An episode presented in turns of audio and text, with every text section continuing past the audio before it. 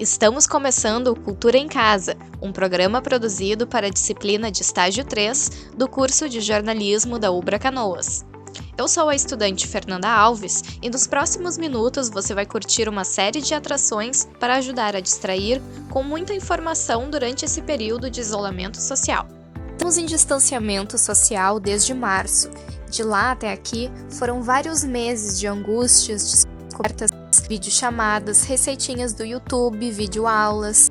Precisamos ficar separados agora para estarmos juntos logo logo, e a cultura é nossa grande aliada nesse momento. Por isso, o Cultura em Casa traz hoje para você entrevistas e dicas sobre o que fazer nessa quarentena. Acompanhe a gente!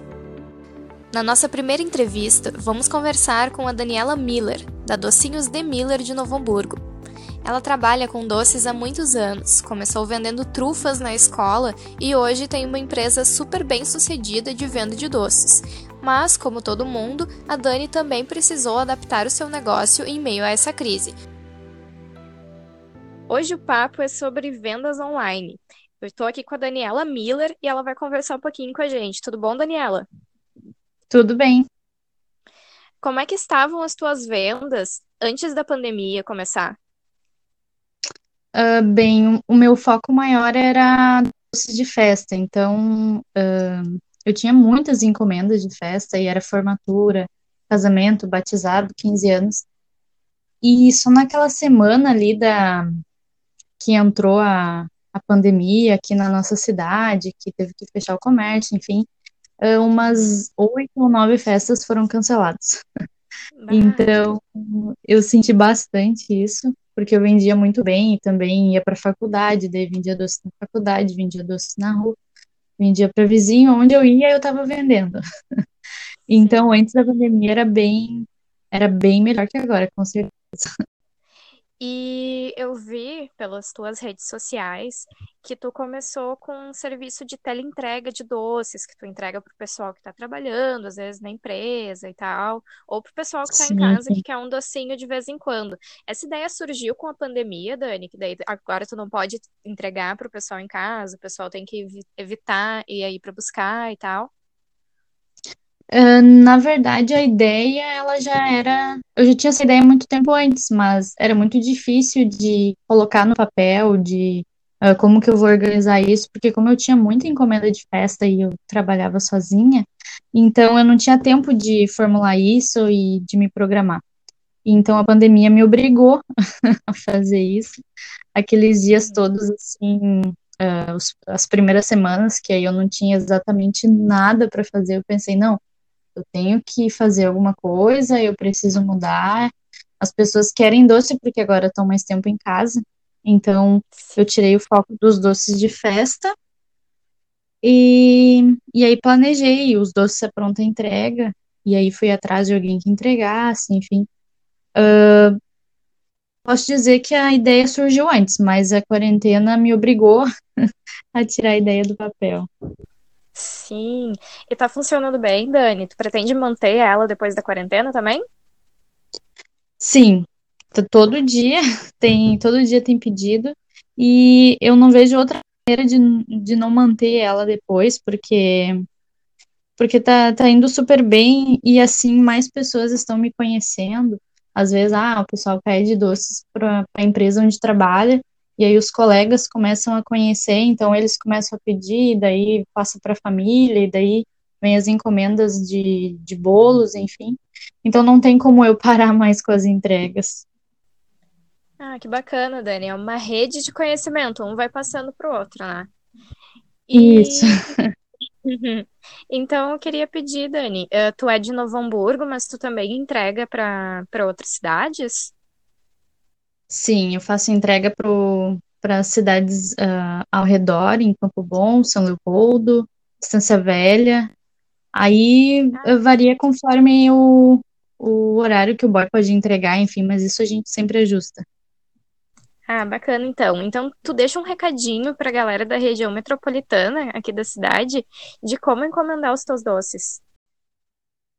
Uh, ah, para entrar em contato comigo, então, eu tenho a minha página no Instagram, é Docinhos de Miller, Demudo, o tremado e dois L's. É, lá tem o contato do meu WhatsApp também, pode chamar via direct, e todos os dias eu posto as, os doces que eu tenho a pronta entrega todos os dias.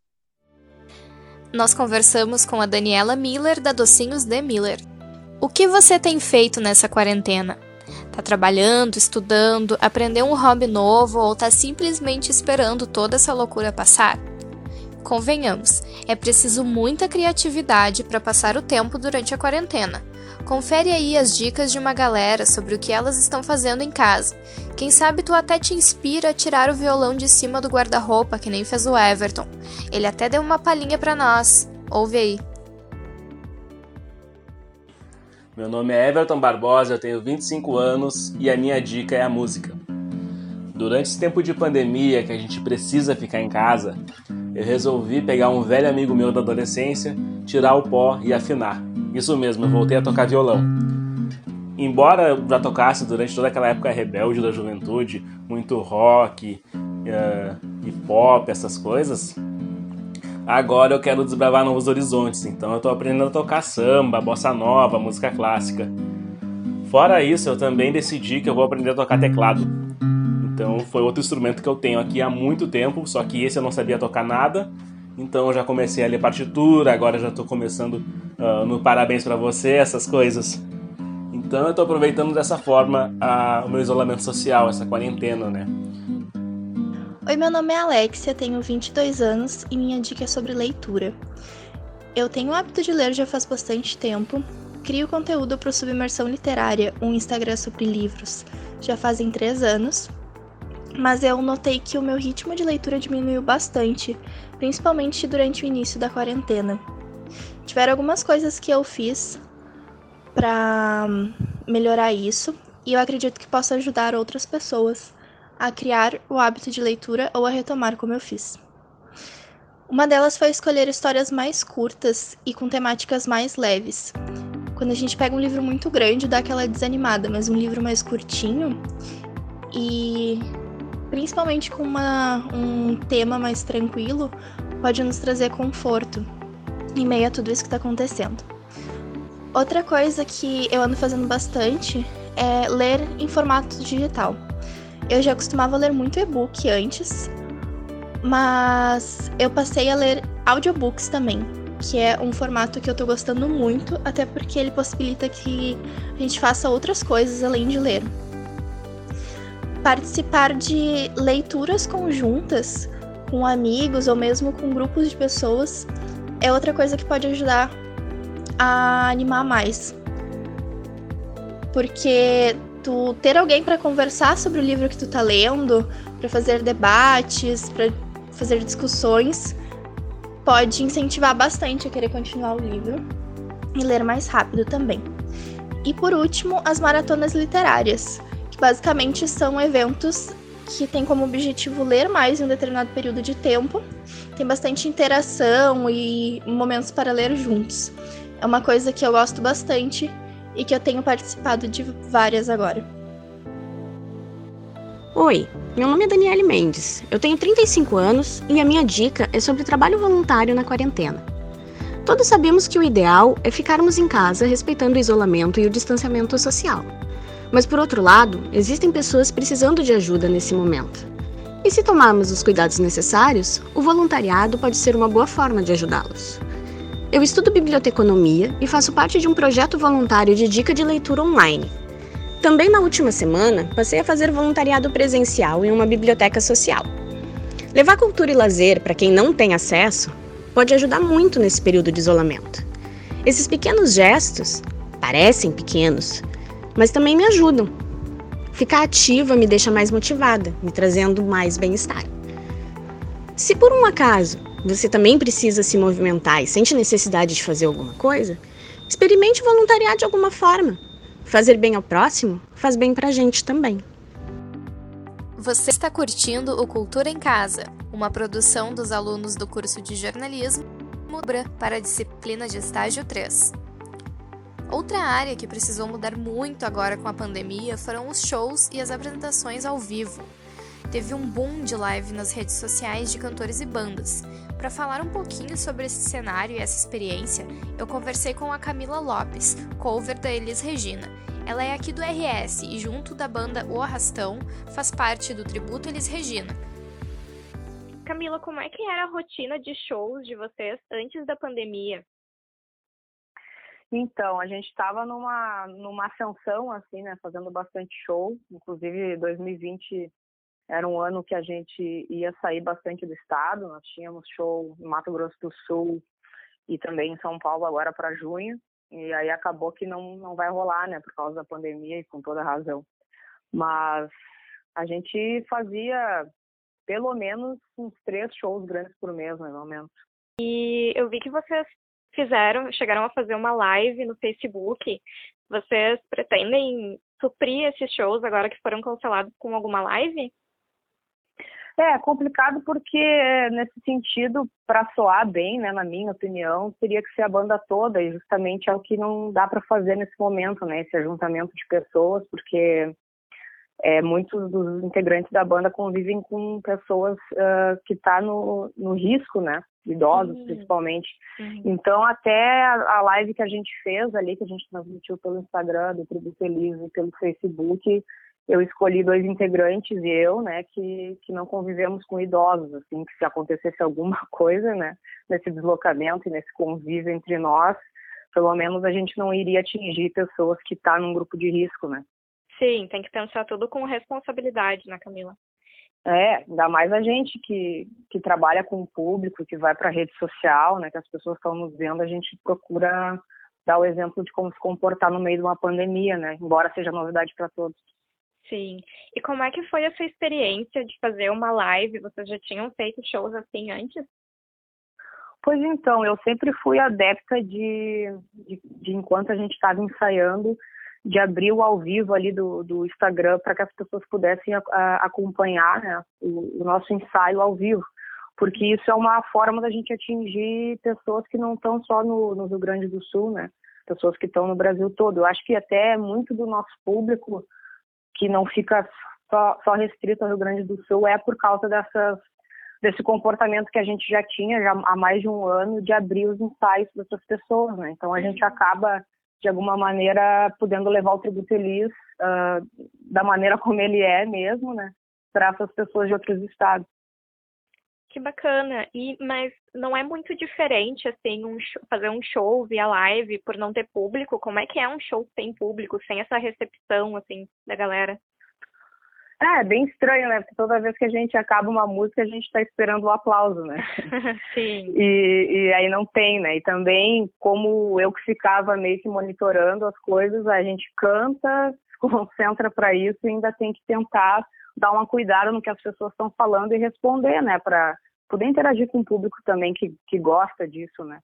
É estranho, eu prefiro mil vezes o show do que fazer isso, assim. Sim, tomara que isso retome logo, né? Tomara que tudo isso passe.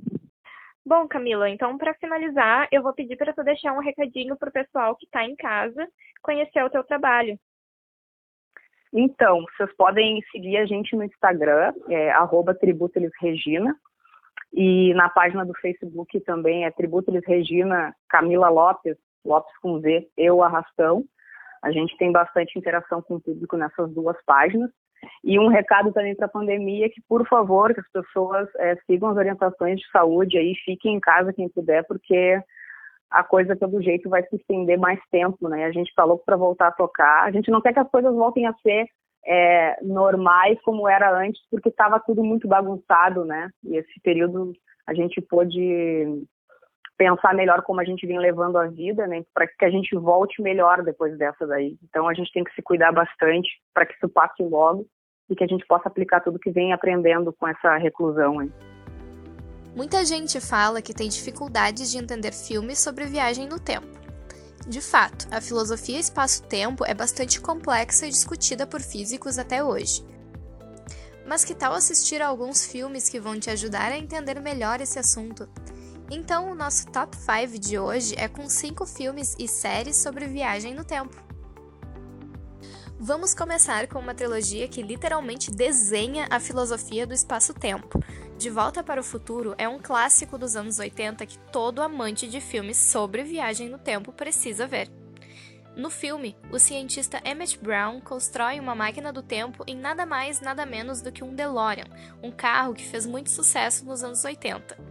Marty McFly, um jovem que sonha ser músico, aciona acidentalmente a máquina do tempo e volta para a época em que seus pais se conheceram. Porém, ele atrapalha o começo da história dos dois e impede que eles se apaixonem. Isso põe em risco a sua própria existência, já que altera o futuro de toda a sua família.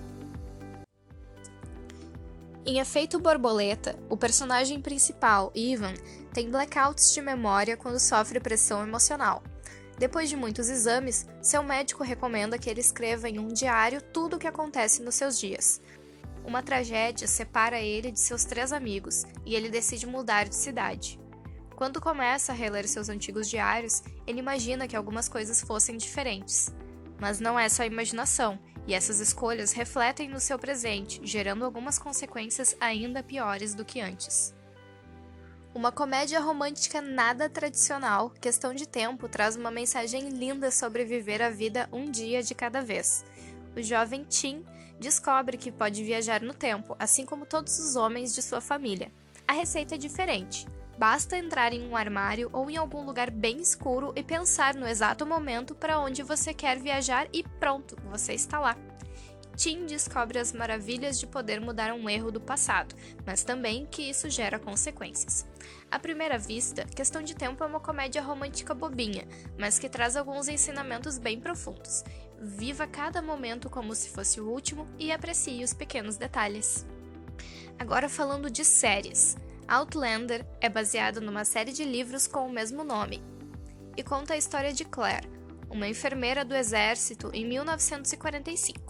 Ela é casada e, durante uma viagem com seu marido, é misteriosamente transportada para 1743. Ela se vê presa em um período tenso de guerras e precisa se casar com um de seus raptores, já que o seu marido só vai nascer uns 200 anos depois, né? Daí é aquele clichê. Claire se apaixona pelo novo marido, mas se vê dividida entre o antigo e o novo amor. Ela tem a oportunidade de retomar a vida que sempre levou, mas o que será que ela escolhe? E óbvio que eu não podia deixar de falar dela, que quebra nossas cabeças de tão complexa. Dark é uma série alemã da Netflix que conta com muitas linhas temporais por onde os personagens viajam. O primeiro dos muitos mistérios da série é o desaparecimento de Mickey West. O pai de Mikkel já tinha sofrido o desaparecimento do seu irmão 33 anos antes. E adivinha, Mikkel justamente viajou para 33 anos atrás. O Cultura em Casa é uma produção da disciplina de estágio 3 do curso de jornalismo da Ubra Canoas. Na apresentação e produção, Fernanda Alves. A supervisão foi da jornalista Marla Cardoso e orientação do professor Cláudio Schubert. Para iniciar, você Love, trilha sonora de De Volta para o Futuro.